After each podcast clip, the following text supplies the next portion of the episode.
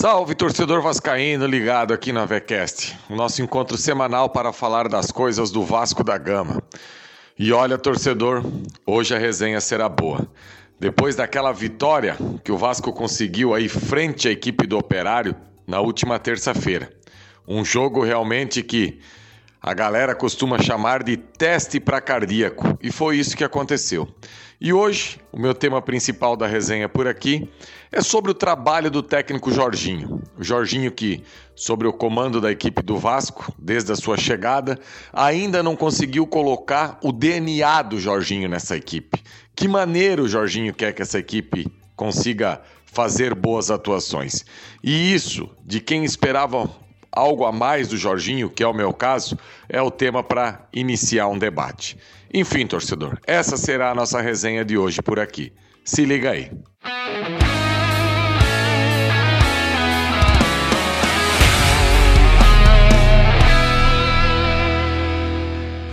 Então, torcedor, quem estava acostumado com aquele Jorginho da primeira passagem dele pelo Vasco, ele que foi contratado lá em 2015 ainda, para o Vasco tentar escapar daquele rebaixamento em que, sempre é bom lembrar, o Vasco conseguiu a façanha de terminar um turno do brasileiro com apenas 13 pontos. Sim, quem lembra daquele momento, um momento mesmo trágico da história do Vasco, um campeonato pífio que foi o de 2015.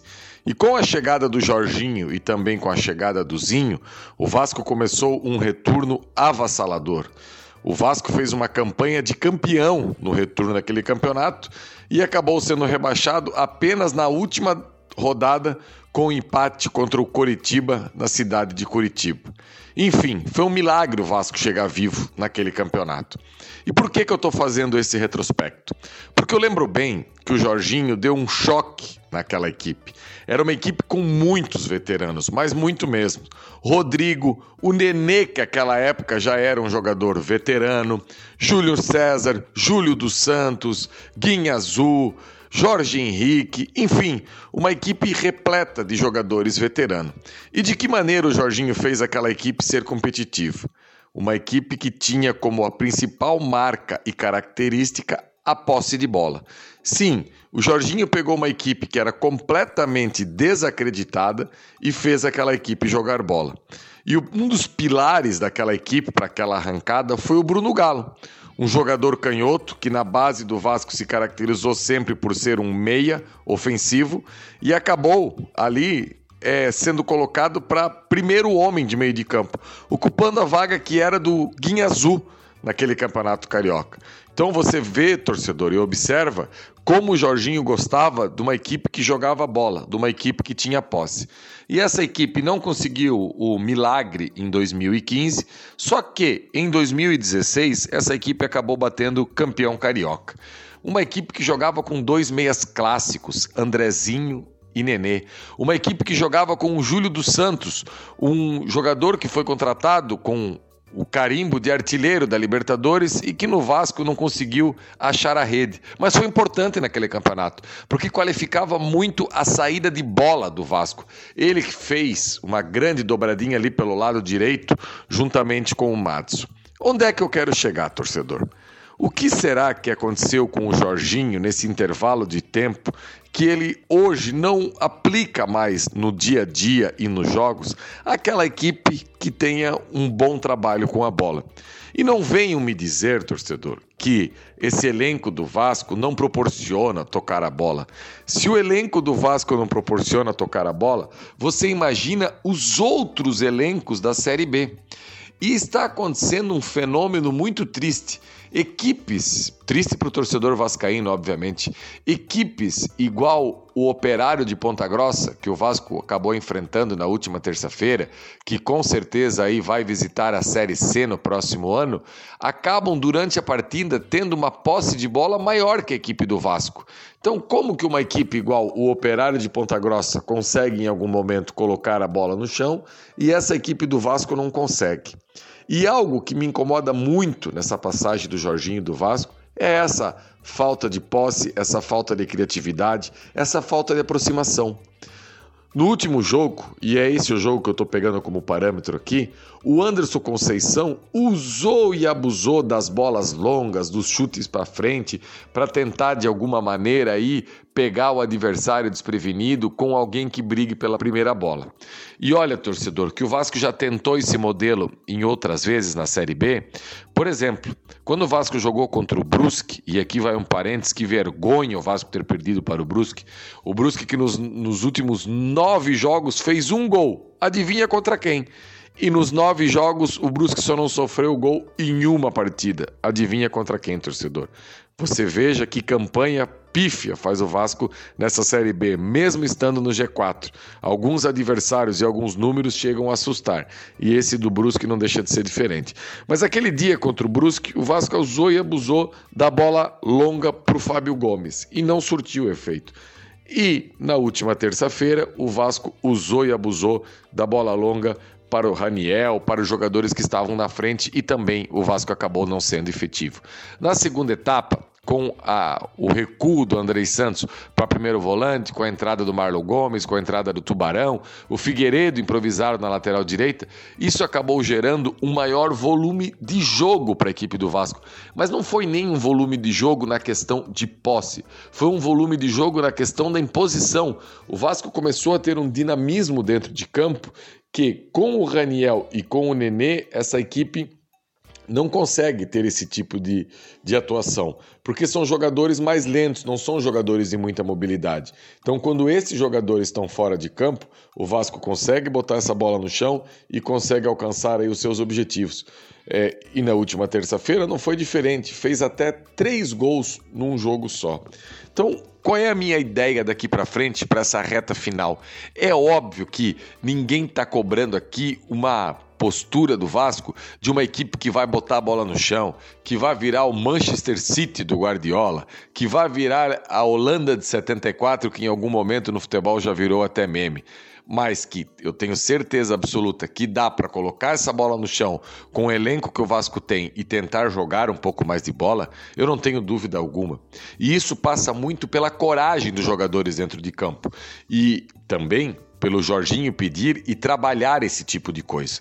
Hoje, o Vasco tem nascendo aí para o futebol mundial uma estrela. Eu não tenho dúvida alguma que o Andrei Santos será um jogador de uma prateleira muito alta no futebol mundial. Por exemplo, a pré-assistência, é, até esse termo já inventaram no futebol, né, torcedor? Pré-assistência, eu não gosto muito desses termos, mas enfim, a bola que ele coloca pro PEC, pro PEC depois colocar ali para Alex Teixeira para definir com uma bola só, é realmente uma bola de, de um craque, uma bola de um cara que sabe o que quer quando está com a bola no pé. Então, até esse jogador é, acaba muitas vezes sucumbindo e o Andrei não fez uma boa partida contra o Operário. Por quê? Porque é uma equipe que não tem posse, uma equipe que oferece muito fácil a bola para o adversário. Em alguns momentos, e os últimos 10 minutos contra o Operário foi assim, acaba virando aquela briga de rua. Vai o time vai para ataque contra-ataque, ataque contra-ataque, ataque contra-ataque e acaba caindo muito o nível de futebol. Então eu vejo sim, com essas peças que o Vasco tem hoje no seu elenco, a possibilidade de trabalhar um pouquinho melhor a bola, de colocar ela no chão e parar de querer fazer essa ligação direta. Até porque os nossos homens de áreas aí, é, o, tanto o Raniel quanto o Fábio Gomes, até agora deixaram muito a desejar nessa Série B. São jogadores que efetivamente pouco produzem. O Raniel mesmo, se o Jorginho voltar com ele como titular aí na partida é, contra o Novo Horizontino no próximo sábado, ele vai comprar uma briga com o torcedor vascaíno totalmente desnecessário. Eu acho que chegou a hora aí de fazer uma equipe cada vez com mais saúde, e isso passa pela escalação do Figueiredo jogando no ataque, isso passa pela escalação do Egnaldo de 9 ali fazendo a função que realmente ele sabe fazer, isso passa pela escalação, por exemplo, do Bruno Tubarão, que desde que ele chegou no Vasco e quem acompanha o nosso trabalho aí no canal Atenção Vascaíno sabe o que eu penso sobre o Bruno Tubarão, um jogador que fisicamente destoa dos demais nesse elenco do Vasco, muito bem preparado, muita velocidade, coloca a bola no fundo o tempo todo, busca esse um contra um, é o jogador aí que juntamente com o Ignaldo talvez sejam os únicos jogadores que tenham aí nesse sprint, algo que o futebol hoje pede muito, é algo que o torcedor possa esperar alguma coisa. Então, basicamente, a minha resenha hoje por aqui é essa: que o Jorginho, que em algum momento na carreira já trabalhou dessa maneira, possa pelo menos buscar alguns pilares desse time dele lá de 2015, 2016, pilares do trabalho, obviamente, ninguém está pedindo jogadores daquela época, mas que o Vasco possa ser uma equipe que tenha um pouco mais de posse e dessa maneira deixe o adversário desconfortável. E não é difícil fazer isso. Então, eu acho que passa muito esse acesso do Vasco aí pelas três partidas que faltam ainda, é essa equipe que consiga ser um pouco mais protagonista. E olha que os adversários aqui para frente, o Vasco tem aí o Novo Horizontino em casa, o Vasco tem o Sampaio em casa e o Vasco tem o Criciúma em casa. Nos três jogos, o Vasco vai ter que mandar no jogo, o Vasco vai ter que buscar a vitória. Contra o esporte fora, que é outro jogo que o Vasco tem, aí é uma outra história. Aí o Vasco talvez vai ter que ser um pouco mais inteligente e cauteloso e até explorar essa ânsia do esporte em conseguir aí entrar para o G4. Era isso, torcedor. Hoje a minha resenha por aqui era basicamente sobre isso. É tentar deixar claro que o Jorginho sabe fazer isso com jogadores que nem tem tanta técnica assim. Foi dessa maneira que ele tentou aí e quase salvou o Vasco do rebaixamento em 2015 e levou ao título carioca de 2016. Eu acho que o Jorginho tem essa fórmula aí e pode perfeitamente empregar nesse elenco do Vasco. Uma equipe aí que busque um pouco mais a posse de bola. Torcedor, sigam a gente nas redes sociais, o arroba avascaínos, o arroba 1 que na medida do possível a gente sempre vai procurar estar interagindo por aqui. E na quinta-feira que vem, no nosso próximo encontro, nós já teremos aí mais uma rodada. Irão restar apenas quatro e a gente vai dissecando e resenhando rodada após rodada por aqui. Abraço, galera!